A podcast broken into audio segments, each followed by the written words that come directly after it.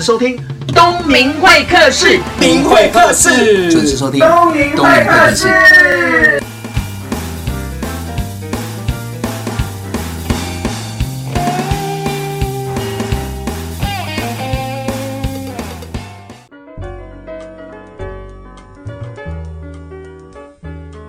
大家好，我是东明会客室节目主持人王东明。在我们人生或者是工作当中，一定有很多的问题，只是你有没有发现？当你发现问题的之后，有没有能力，有没有方法去拆解呢？我想每个人的答案是不太一样的。那我拿到一本新书，也是我好朋友赵胤丞所写的《拆解问题的技术》。今天特别邀请他来上东明会客室，来跟听众朋友分享怎么样找到问题，怎么样用对的方式来拆解。欢迎赵胤丞。大家好，我是赵胤丞。那我们先讲一下这本新书哦，拆解问题的技术。我看了，那我也有很多的收获。其实拆解是一个专业的技术，可是找问题也是一个专业的技术。因为我们人啊，不管在职场、在生活当中，其实问题有时候都看不见。嗯，其实问题应该并不会全部看不见。那通常我们会遇到最困扰都是你看得见的问题，看得见的问题。对，比如说你为什么会迟到？嗯哼，为什么上班会迟到？嗯，那为什么减不了肥？对，减不了肥。为什么不运动？不运动？为什么时间不够？对，为什么不早睡？为什么吃这么多？对，为什么钱花这么多？那你会有心里面会有小声音跟你说：“我对这件事有点困扰。”而且，常常那个困扰不一定是自己造成的，可能是其他伙伴跟你分享的时候，你会有一点不舒服的状态。嗯哼，那你觉得，哎，你应该怎样？你应该怎样？那他有想要把这件事给调整变好。嗯哼，那你就会想说，那我该怎么做？你当遇到这种状况，你就会问自己：那我真的有这样状况吗？如果他说的是事实，比如说我肚子好，那我肚子，哎呀，你好敏感哦。我我消了一点啊，我知道你不是在讲我，你在讲张丽媛。好啦，就是我们都要减重嘛。对。那如何维持一个好的身材？身材可能在上课的时候也会比较看起来赏心悦目一点点。对对对对，价钱也啊不不，就是让学生比较有精神一点。对对对对对。嗯，所以这个部分你就想，那是我不运动还是不想运动？可能遇到这种状况，所以拆解的部分其实回过头来是。你可能知道这个问题，但是你并不知道你生活怎么过，所以你去把你的生活做一个记录下来。是，那就是先把所有流程先走过，才能知道说哪个地方是你需要去理解的调整。哎、欸，你讲的很好，你刚刚讲到记录这个关键词哦。不瞒您说，虽然我没有看完，但是里面有几张章节对我很受用。嗯、你有说过吗？反正一本书看了一个章节，对自己有帮助，用到就值得了嘛。那这本书三百二，我觉得非常棒，因为它帮助我体脂肪一个礼拜内下降了零点八，真的。吗？你想听吗？就像你说的，书里面不是讲减肥减肥，要运动要运动，我们都知道。我也运动两年了，可是体脂一直降不下来。我就照你的方法，就把那个问题找出来，拆解一下。嗯是我不想运动，还是运动不确实，还是没有持续运动？嗯，那我就想，我每天都在工作，我想我们都是到处全程台湾这样跑来跑去。我一个礼拜能逼自己上健身房两次，已经算很多了。但是有时候只有一次，再加上我有受伤过，所以停了三个月。那我就想说，怎么会是这样？这样的话，就每次就是反反复复，反反复复，没有办法养成一个运动习惯。就突然间有一天，我就想，哎、欸，那我不上健身房，我可不可以试着运动？嗯，好，第一个。这是解决，因为我在出差的时候住商旅啊，对，或者在不同的城市的时候，我有没有办法自主运动，不用上健身房？OK，好了，重点来了，我要自己运动，我要做哪些？嗯，我不知道，我也不太希望上网查，因为上网查，我如果模仿的影片动作不确实，那可能肌肉练的乱乱七八糟，我就干脆一个行动方案，我就拿着人家送我的那个弹力带，因为我觉得那个非常的简单，我个人认为非常的简单，我就反正放在那边，结果我就拿那个弹力带，请教练帮我设计。十个动作，然后壶铃也十个动作。我俩的课程上乱下来，我整个身体整个酸到爆。可是我觉得起码我去拆解它问题点在哪里，然后找到对的窗口。那现在就是执行它。所以呢，我就是用你的方法，全部都把它写下来。那一个礼拜之后，我持续运动哦，除了健身房之外，我都没有拍照片。一个礼拜之后，我去查那个数字，我告诉你，体脂就降了一点八了。除了运动之外，当然还有。饮食的部分，所以我觉得用你的方法把这些东西数字写下来，找方法开始去旁敲侧击，问题点在哪里的时候去修正调整，我看到数字的时候是开心的，嗯、所以我现在第二个礼拜在持续的做，我也期待在第二个礼拜接下来的第三个礼拜看到数字的改变，我想这就是一个成就感。刚刚听完东明老师的分享，我觉得写这本书很值得，嗯，因为我觉得如果能够让你一个礼拜减到零点八，我觉得这本书就有它的价值。真的，所以你会跟他讲说，我东明老师看了你的书体脂哦，就降了零点八了。透过你的激励，我要回去继续开始。那么好好努力哦！希望有一天我们就是穿着那个运动服，然后手臂跟六块腹肌来录音室来录节目。希望我有这样的一天可以跟你一起。对，反正听众朋友看不到身材嘛，只能想象。所以刚刚有讲到了，我觉得第一个要找问题嘛，那第二个就是拆解嘛，那第二个就是有没有做记录，然后持续的追踪问题点哪边可以加强跟调整，应该是这么说吧。应该说，其实它可以用比较简单的方式。我在书中二十页有提到一个蛮有趣的循环，我觉得那是整本书的核心。为什么？因为当我们通常遇到问题，会有一个心理状态，是要么就是逃避，要么就是战斗，嗯，或者是僵在那个地方。可是你会发觉，有些事情你可以逃避，可是你逃久了，你还是要去面对这件事。嗯哼，那个状态就叫做拖延症。一般这是正常啊，对，能拖就拖啊，不想做的事情就会拖到最后一刻啊。对，可是后来发觉一件事，你不想做这件事，可是你你心里面还是在在意这件事。是，你在意这件事，你就会消耗你的能量，嗯，那个就呈现焦虑状态。对，你为什么不把这件事情给消灭掉？嗯哼，所以让你的状态可以更加的专注在你要做的事。我试验过，像我很紧张的时候，我就会把所有事情先把它条列列下来。嗯哼，假设我今天状态比较没那么好。我就会从最简单的开始做，嗯哼，用这件事慢慢的，对，对打勾打勾打勾，来建立我对今天，哎，其实我今天状态没有那么差的。哎，应成，我觉得你就本身就是这样的人哎。嗯，你本来就是这样，在我的认知当中，赵应成老师就是非常的理性，就是那种学术界的乖宝宝，在念书的时候一定是高分，然后全班的模范。没有，我觉得是你太谦虚了。我觉得这个部分，等一下我们可以好好聊一下。好，我们先休息一下，等一下再回到东明会客的节目现场，我们来探索一下赵应成老师是从小到大都是品学兼优的乖宝宝。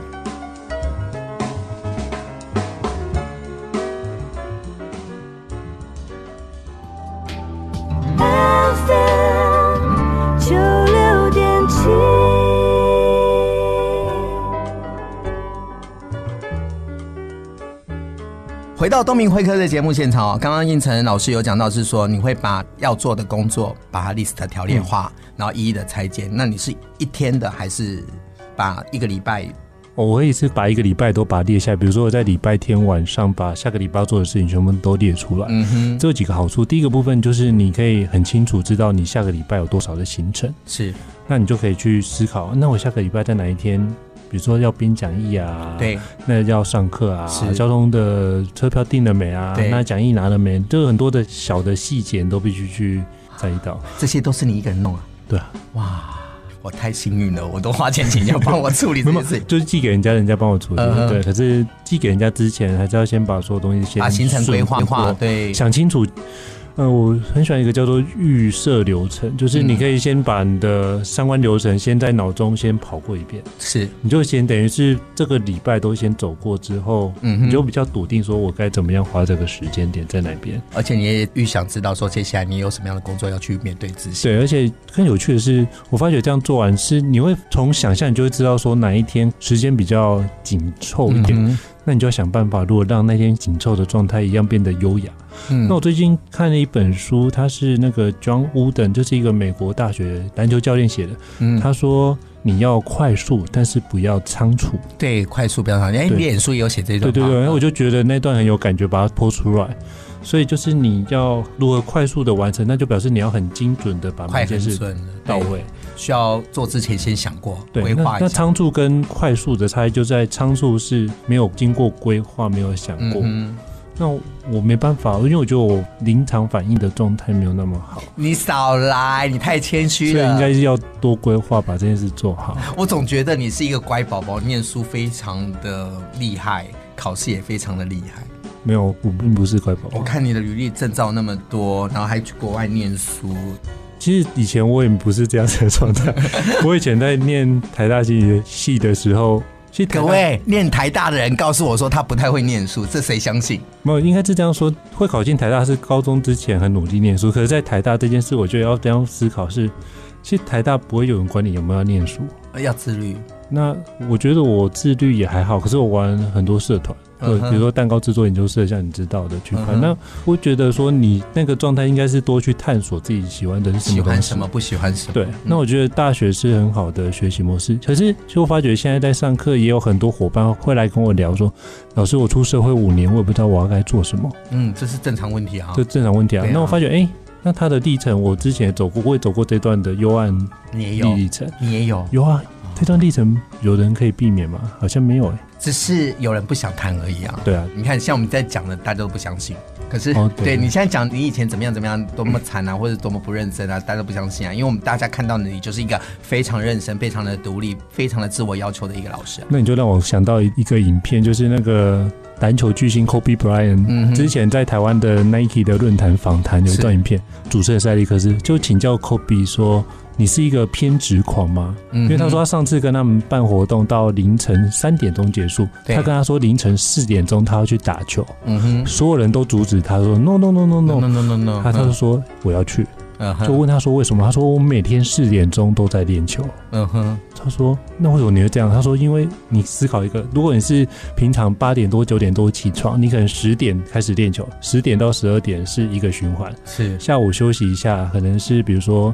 三点到五点是一个循环，嗯、之后你就休息了嘛，就是习惯了，习惯。这就是一天练两次，就像有些人一定要睡午觉的意思是一样的。可是他思考说，身为篮球员最主要目标是什么？成为全世界最好的篮球员。那你就要重新思考一下，如果你三点起来，四点练球，四点到六点早上，嗯哼，练完之后回去休息，可能休息到十点，十点到十二点再练一次，是下午再休息一下，三点到五点再练一次，嗯、晚上七点到九点再练一次，一天练四次。四次所以你一天练四次的基本动作，应该比一天练两次的基本动作还要扎实。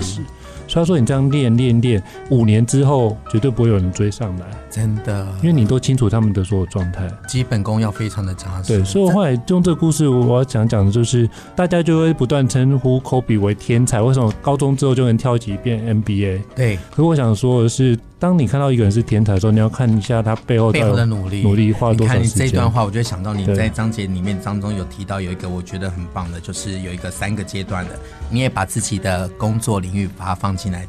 第一阶段就是厚植实力，第二个阶段就是大展身手，第三个阶段是投资传承。嗯，所以你现在在哪个阶段？我现在在厚植实力的阶段。你太谦虚了，你还厚植啊？你已经实力已经很厚啦。嗯，这个概念是我在看一本书那个。叫 Brian Festone，就是《人生的长尾效应》这本书里面提到的，他是奥美的全球人之长。嗯哼，那他里面提到这是三个阶段。对，那他前面第一阶段就是你要让你的实力足够雄厚，那你累积到一定实力之后，你就会很快的可以往上。基本功要扎实。对对。那我现在发觉，其实很多很快速的东西，我反而越来越不相信很快。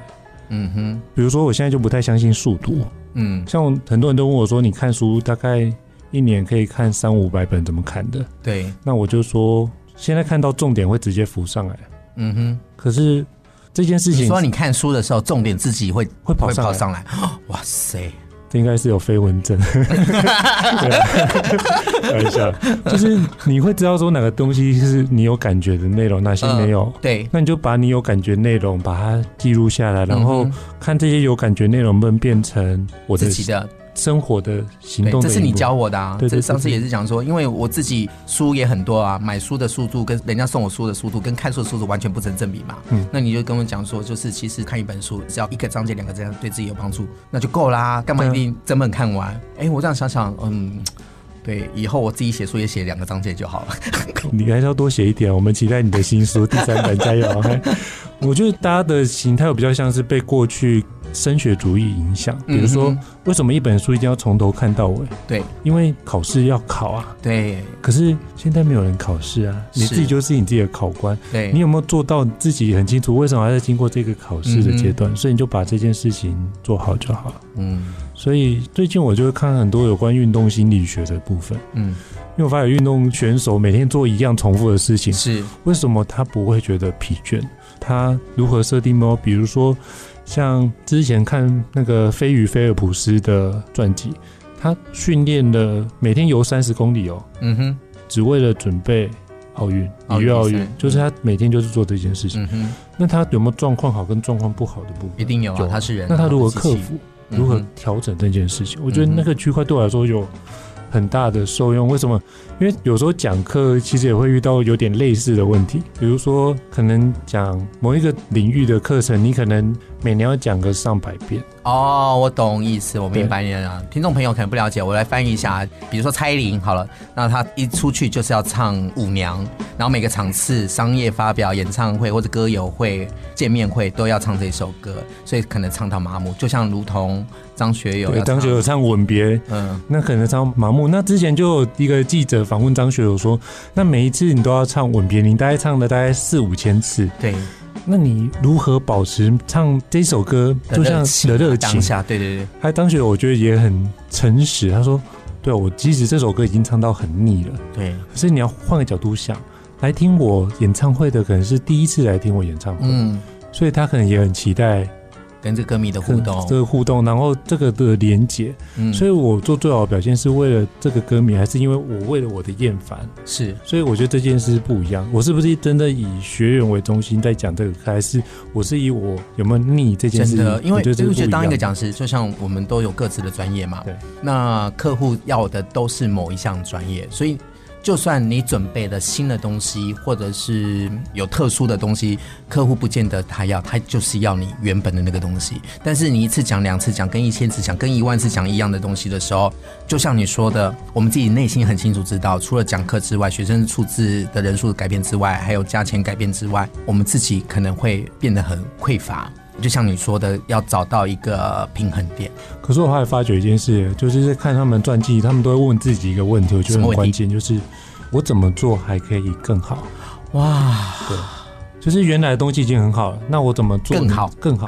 那有没有什么方法可以让人家更容易理解？嗯哼，所以我觉得这些东西你会发觉一个小小的改变，但是可以让很多事情会有不一样的状态。嗯哼，我觉得这件意识不能放掉，因为我觉得这个意思是。让自己不会懈怠的状态，我会觉得自己永远是挑战者的模式，而不是一个什么卫冕者。我觉得这个挑战者的心态是让我自己可以不断每天往前进的。对，其实每个人最大的敌人不是别人，而是自己。嗯，因为如果自己都没有办法要求自己的话，你怎么跟别人相比？嗯，那最快的方式就是你里面有讲到，就是要找模范。嗯。不同产业当中找一个模范，那你去观察他，他到底做对什么事情？你少来，你搞腿，什么时候一起运动？好了，我们讲了，其实正常嘛，就是要找一个怎么业界的翘楚，或者是一个模范，然后去拆解他，他的成功模式是什么？就假设我们学习的，对，比如说我们两个现在是企业讲师，也是作者嘛，那我们就一定会知道，在这个业界当中，我们自己设一个标杆的人物，或者是在不同产业，比如说我很喜欢拿郭富城的这个三个字的标杆来 quote。我自己，因为我就想说他为什么可以那么成功，从过去到现在到不同领域，我就去拆解他，把他的成功模式拆解之后套用在我自己身上。我觉得一件事情是自我要求很高，嗯，所以自律很重要，交朋友也很重要。听众朋友，交朋友很重要哦！你要交一个会影响你读书的、正面影响你工作的、正面影响你会去运动的好朋友，然后还要找到一个可以讲心事的好朋友，嘴巴又紧，对吧？嗯嗯，这很重要。没问题。那刚刚我有讲到，我就说我们在企业讲师当中有自己的标杆，我自己也会在不同产业当中设立一个标杆，然后就照你书所想的，就是拆解它，它到底成功的点在哪里？当然，它不见得每一次都成功嘛，一定有失败的时候。那你就看这些人失败的，他是怎么样去调整的，怎么样逆转胜的，然后才到今天的位置。那我比较好奇是赵英成，你自己有没有你的标杆模范？很多哎，哇，这叫做客套话。那那到底有多多呢？我们休息一下，等一下再回到东明会客这些节目现场。FM 九六点七。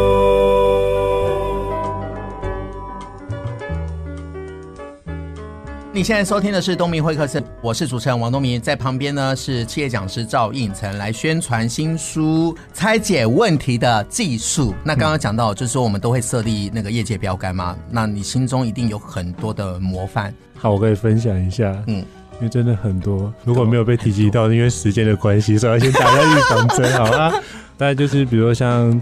陈燕老师啊，对，江电影老师，黄泰章老师，那胡婉英老师，嗯哼，宪哥、福哥、潘明哲老师，周硕老师，嗯哼，那当然都有前面。你少来，你少来啊！就像你刚刚讲的这些老师，他们成功的特质，或许他们都很谦虚，都是觉得自己不是很成功。但是我们从一个旁观者的角度，你觉得这些能让你讲出名字来的这些模范，你觉得他们到底做对什么事情？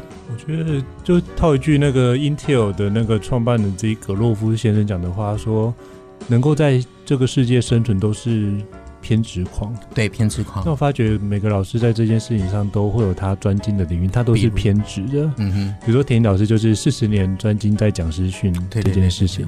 那我们这些老师就是在数字里，对，还有福哥在简报里，还有在沟通的部分。所以每个老师都有自己情有独钟的一件事情，那就把这件事情做深、做精，这样就好了。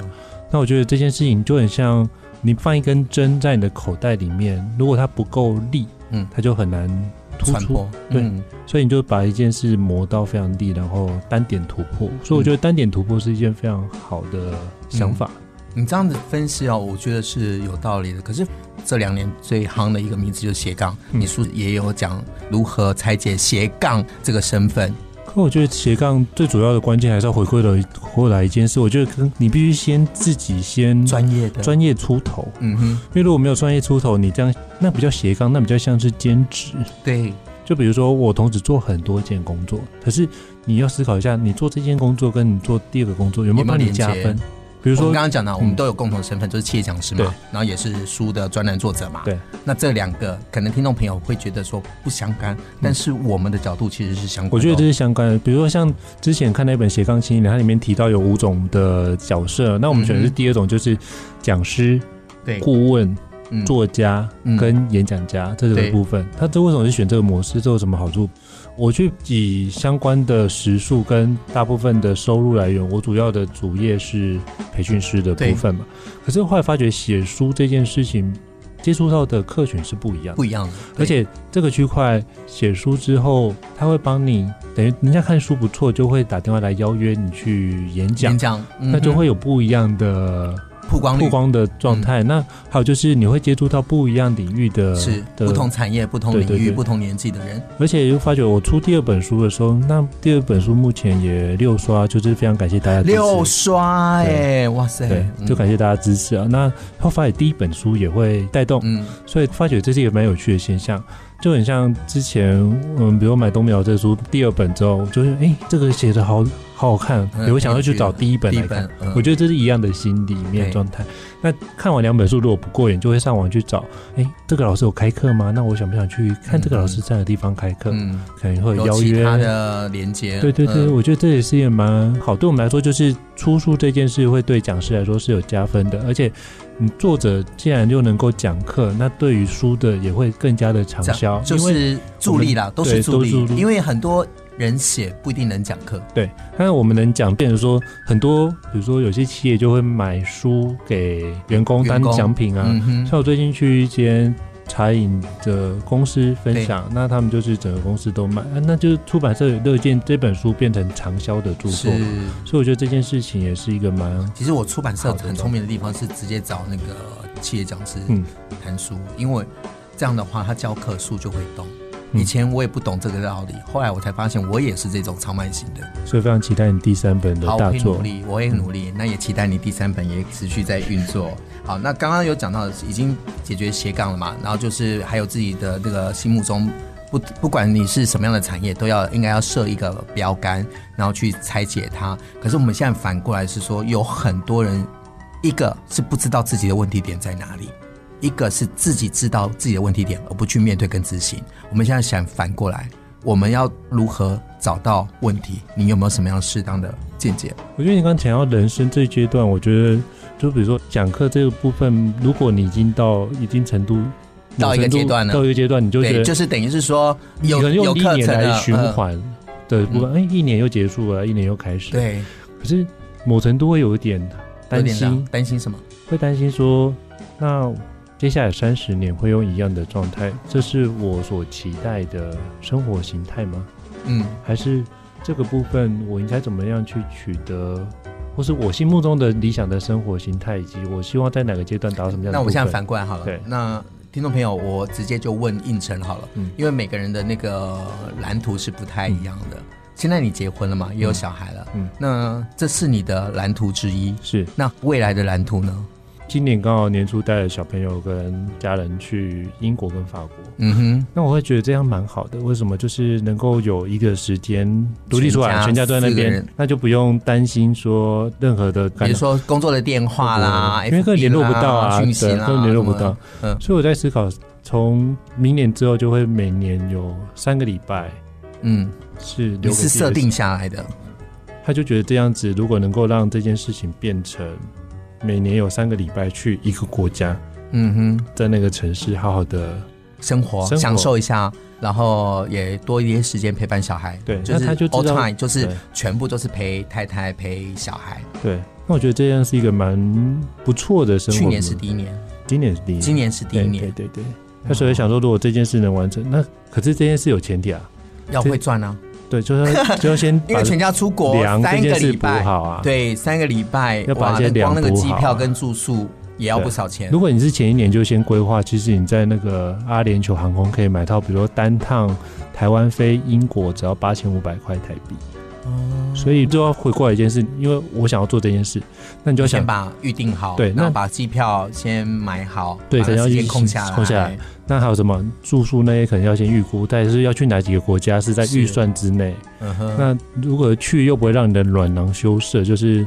没有钱，嗯，那你就要思考一下要怎么过这件事。嗯，所以当你目标设定出来，所以常常觉得很多人是遇到很多困境。我觉得某程度是因为你对他没有规划，他没有规划。再就是你设的那个目标太远了，遥不可及。不一定太远，而是可能是讲讲而已。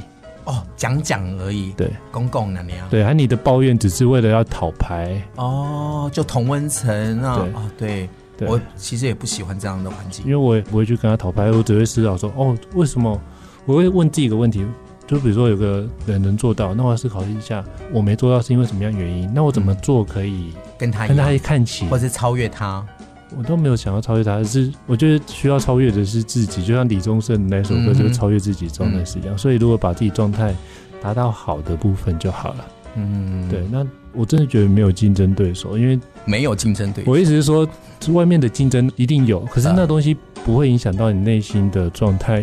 应该说，你的竞争对手那个东西是，比如说彼岸，那都会有谁拿到？一定会有吗？那可是我们不是每次都，而且常常都没拿到。那其实 就像那个棒球选手，你不是只要打击率在四成以上，就是对，不可能棒棒都是对啊，全垒打。所以重点回过来是，你如何让自己的状态是。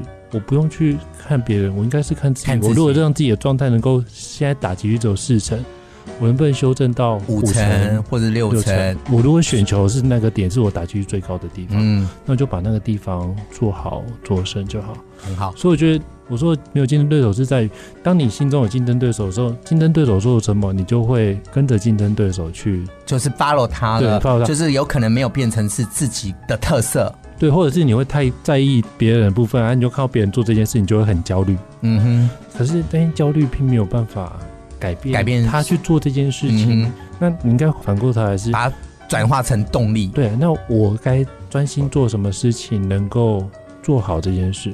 那我发现就是把自己状态变好的时候，其实竞争对手也是合作的很好的伙伴，他不是竞争对手。只是一般人都一刀两断，有没有拿到案子这件事？可是我觉得，其实很多都是可以合作的伙伴。在业界，我们也有很多的成功案例嘛。对，听众朋友，这本书好的地方就是，你不一定要一开始就把它读完，你可以学我嘛，就一个章节一个章，因为它里面有把它归类裁解，可以放在五个章节。那不管是职场还是人生，一定会面临到。我觉得你可以慢慢的读，然后去拆解它，套用在自己身上，可能就会不一样。好了，我们这一段通常会送一首歌给听众朋友。嗯，应成老师有什么歌要送给听众朋友？今天选了一首歌是给十五岁的自己。嗯哼，我最近上课都会放这首歌。那为什么选这首歌？是因为我觉得这首歌，因为大家很多时候上课。到教室的时候，状态不一定是在上课的状态。对，因为企业内训嘛，都是被公司要求。有些是自由报名，有些是各式各样的。我们如何去平衡嘛，可是当看到这首歌的时候，他的状态会有点调整，他会重新思考一下。我为什么加入这间公司？嗯哼，那为什么做了这个决定？嗯哼，那为什么来上这个课？嗯哼，那我上这个课是自己来还是被别人要求？那不管怎样，你都已经在这个地方。是，那他从那首歌，我觉得是一个蛮好的调整的状态。那我觉得重新思考一下，那你可以看一下过去到现在，那你可以去厘清、反省。对，那之后去看一下我未来要怎么怎么走。嗯，因为如果你没有根据过去来做一些调整，那你会发觉你做的未来的事情还是跟过去一样。真的，对，我觉得人一定要不断努力的去经营自己，不然会白活。对，好，送给大家这一首《给十五岁的自己》。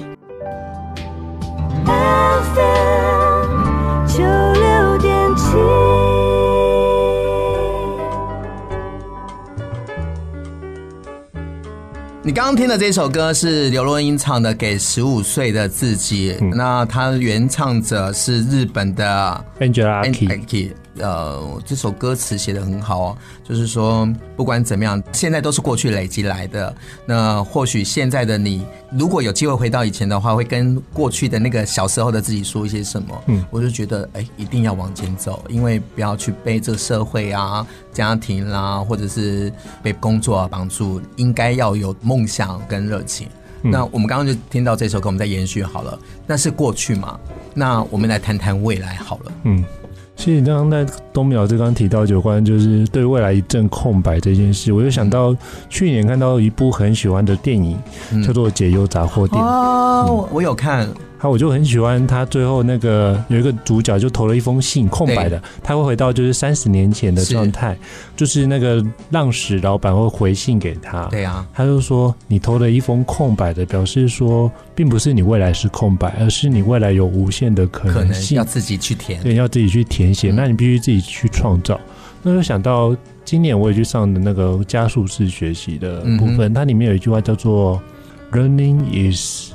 Creation, not consumption，翻成中文就是学习是一种创造，而非一种消耗。嗯哼，那我觉得那个 learning 学习可以改成未来这两个字。嗯哼，所以未来你也必须把它创造出来。那重新思考一下，那目前在企业讲师这个道路，那我如何让它走得更宽，或者是走得更稳？嗯，那这件事情之后，那我们不能开始，当这件事如果做到稳之后，那你可能要思考。下个阶段是什么，或者下个阶段？那我觉得一切都会、嗯。哇塞，你才入行几年，你就开始就想这些了？你看我现在，我这个问题也想了两年了。对啊，因为前辈有人跟我分享一句话说：“人无远虑，必有近忧。”嗯哼，但是他某程度也跟我说。你也忧虑太过，因为你想太多，你规划太多，其实有时候就是专注做好目前的事情嘛。对，那我说我现在就是也让自己平衡，因为我知道自己很难不想未来，可是又觉得我会聚焦在就是这个特质啊，对啊，所以就会把八成的心力把现在给做好，先把现在做好，两成的时间，那就是再去规划规划一下未来，那就是。也不错啦，你现在有想很多啊，比如说你刚刚有讲的，跟我分享，就是每年的年底的时候会带全家人出国三个礼拜。嗯，我觉得这件事也不简单。我也希望我在我的角度来看你，就每年都达成。我能想象说，以后你的女儿结婚的时候，你牵着她出来，然后成长的那个照片，都是每年在国外那种开心画面。我觉得这就是一个很感动的故事。那应该是，那我就会跟大家讲说，这本书就是帮助他全家人去国外三个礼拜。我会再写另外一本，赚钱的技术是吗？没有，就是如何让全家能够出国的技术，哦、对，蛮有趣的。我觉得这个是要计划而且酝酿，因为有时候会念中国古典，就会念到《孙子兵法》里面有一段叫做“多算胜，少算不胜”。多算胜就是多多算计算。然后胜利规划，它会容易胜利。那如果你很少规划跟计算，你就很多风险存在嘛。对，那你就很难得到你要的胜利。这一定要的啊！我们脑子里面一件事情一定有 Plan A、Plan B，甚至于 Plan C。所以就是让自己状态准备好，然后用东明老师讲，你有多套剧本去走。那可是那个路径是如何在多套剧本里面是让自己尽可能的去得到你所期待的。嗯哼。那当然有时候。得之我幸，不得我命嘛。对于我们不全都得到，可是我觉得就学习接受这样的状态，接纳自己的状态，那继续往前走。对，把自己的状态调整到最好。对啊，还其他就靠天了。对，就靠天。对，我们不能不准备嘛。我们把自己准备好最佳的状态，不管在工作、生活当中，甚至于自己的专业到一个状态当中，那其他的就交给自己。等到问题发生之后，我们才告诉说：“哎呀，我们早知道应该要怎么做，怎么啊？早知道什么？其实没有早知道。”就是早知道是为了下次的修正，就那时候的学习。我觉得相，我觉得相信你也是有很很厚的那种自省能力。你每次结束一个工作，你可能会 review 一下，就是说，哎，这个下一次的话，怎么样做得更精准？怎么样更有效率？怎么样更快？嗯，我就相信，不然的话，你怎么可能有短时间有这样的成绩呢？就大家帮忙，在工作上，然后就变知名讲师，还出两本书，而且部落格的那个文章分享也也有到一定的量。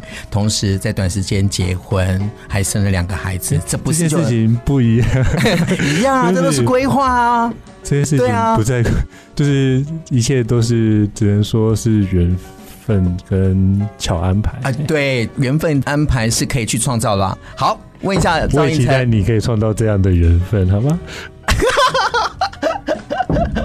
大家都知道我的终身大事都会很关心我，然后每一次私讯都会问我说：“哎、欸，需不要介绍女朋友？哎、东明，我这边有不错的女生要介绍给你的。”好，我也不知道怎么接话。那我们再回到这本书的重点，拆解问题的技术。来，请问一下赵医生老师，你觉得这本书适合谁看？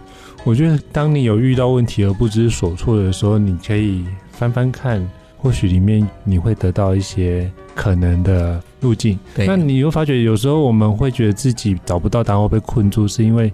我们可能不善于跟别人求助，嗯，但其实换个角度，你不善于跟别人求助这件事要克服，其实也有点难度嘛。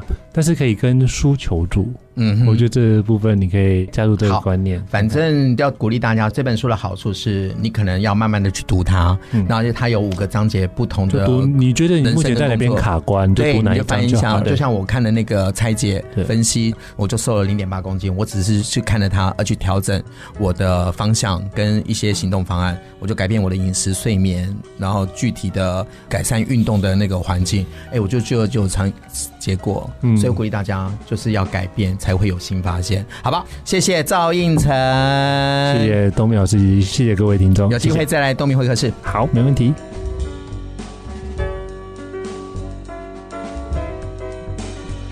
跟胤丞老师哦是老朋友了，认识也很久，而且我们在台中常常见面吃饭，交流一下彼此的状况。那也谢谢胤丞再次来东明会客室分享这一本拆解问题的技术。胤丞老师真的看了很多书哦，不愧是理论实务兼具。每次看书的一个章节或访问中，都会引用哪本书或者是哪个名人的引经据典啊。呃，人生不是就是这样就是那样。在上次访问胤丞有跟我分享啊一件事情，我对我来说非常的重要，就看书啊不一定要整本看。啊，只要看一个章节、两个章节，对自己有用就好了。而且你把书的内容内化成在工作生活当中的一些招数，如果有改变，哎，这不是就好了吗？就值得啦。当然，这本拆解问题的技术我看了，我觉得很棒的地方，我试着。